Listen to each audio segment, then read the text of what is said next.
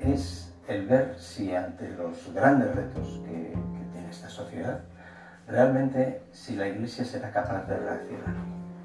De reaccionar recuperando su verdadera identidad. Así, ese es, eso es lo que me está motivando y quisiera yo dedicar además los últimos años de mi vida, ciertamente, a promover una vuelta a Jesús. Porque creo que las desviaciones de, del Evangelio, ¿eh? las multiseculares, nos están impidiendo dar una respuesta realmente humana incluso y desde luego evangélica a los problemas de hoy.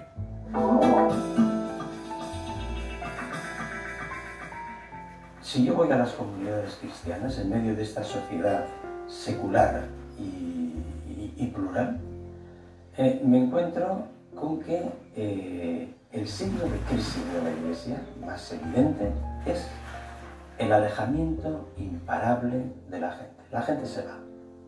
La Iglesia ha perdido o está perdiendo, pero constantemente, poder de atracción. La Iglesia ya no atrae. ¿Qué vamos a hacer?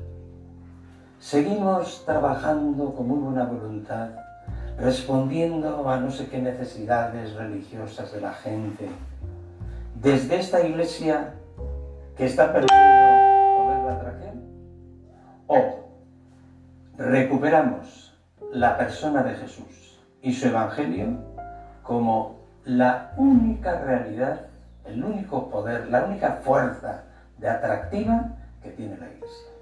Lo que de la iglesia atrae es Jesús y solo Jesús.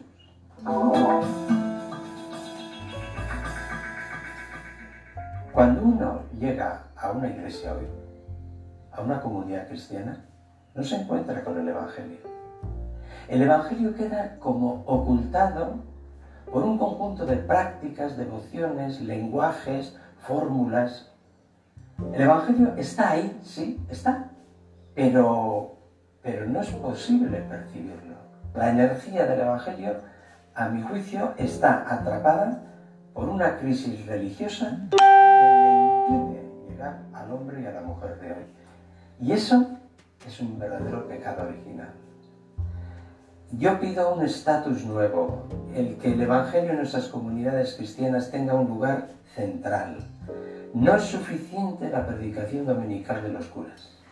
Necesitamos los cristianos sentarnos, reunirnos y escuchar el Evangelio. ¿Por qué? En el Evangelio no se aprende doctrina académica acerca de Jesús. Los Evangelios no son catecismos.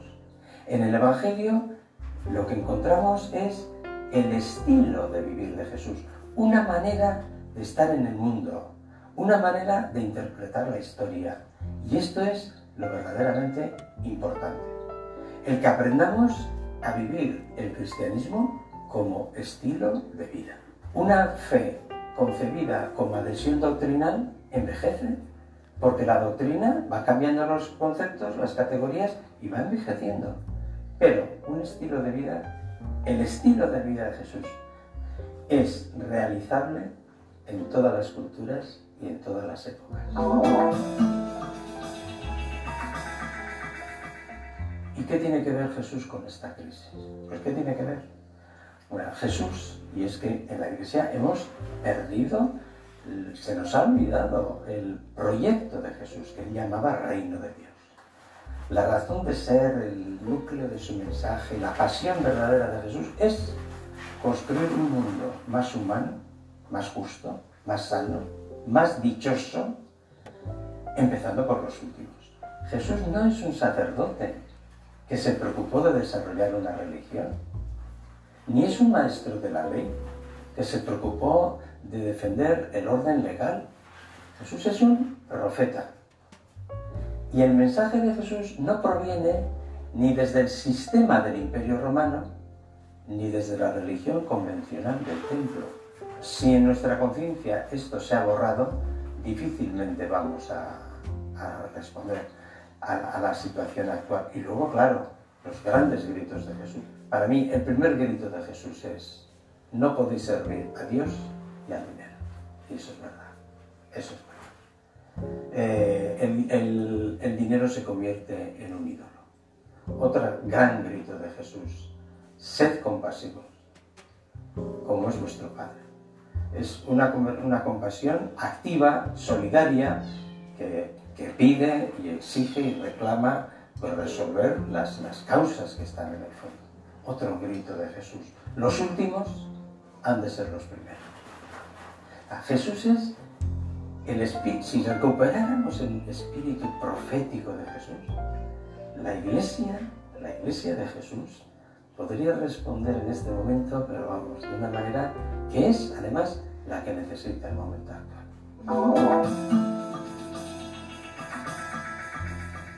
En nuestra sociedad, la compasión no va a brotar simplemente de nuestros corazones pues, por mucha meditación que hagamos o, porque reflexionemos sobre los derechos humanos. Hay que romper esta indiferencia. No somos humanos. Y la primera exigencia en nuestra propia iglesia y en la sociedad es recuperar la verdadera compasión, que es la capacidad, la sensibilidad ante el sufrimiento de los últimos, de los más humildes, de los que sufren. Sin esa compasión no hay sociedad humana, no la hay.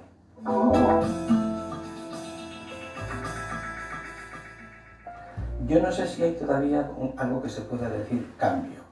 Sí pienso que la crisis nos puede humanizar y nos puede hacer más cristianos. Eso lo creo. Porque sí veo yo que en estos cinco años que llevamos de crisis está creciendo la sensibilidad en el interior de nuestras comunidades cristianas, no solo en la línea de, buscar pues, una ayuda material, sino en la línea de acercarnos y creo que hay parroquias y comunidades que están logrando encontrar su lugar evangélico junto a los últimos. Porque se están estableciendo relaciones de cercanía de muchas maneras con el Banco de Alimentos, cómo están desarrollando en su entorno una serie de actividades, en los comedores sociales, en la línea de los inmigrantes mucho. Yo creo que eh, sí, no sé si es un cambio, ¿verdad? Pero que hay una toma de conciencia cada vez mayor y me parece muy importante, porque una de las cosas que nosotros vamos a ir viendo en estos próximos años va a ser el crecimiento enorme de la desigualdad entre las clases más pudientes y las clases, una fractura social. Y ahí tienen que estar los, tenemos que estar los cristianos.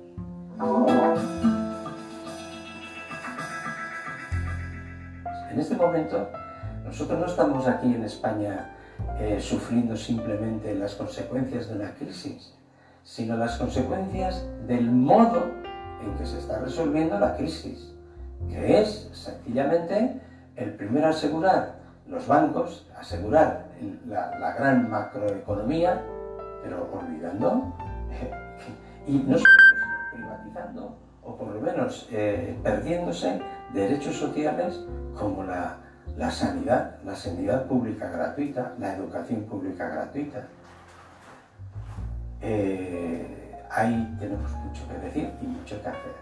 La crisis a muchos de nosotros nos está llamando a hacer recortes en nuestra propia vida y nos está llamando a ir dando pasos hacia una vida eh, más austera, más sobria, para poder eh, compartir lo que no necesitamos en realidad en nuestros armarios, para poder compartir lo que no necesitamos con esta gente que se está quedando necesitada de.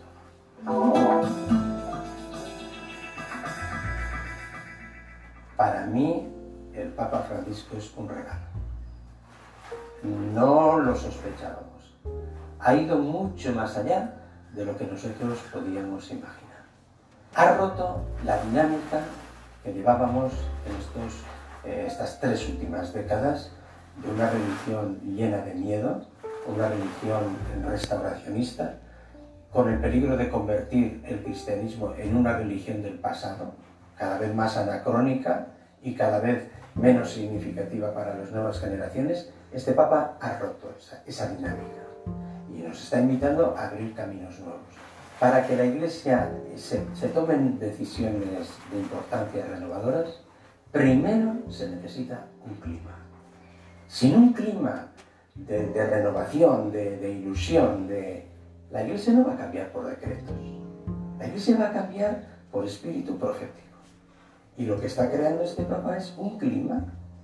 Y, en seis meses sabemos de él y nos ha impactado más que otros papas durante años, con todas sus encíclicas.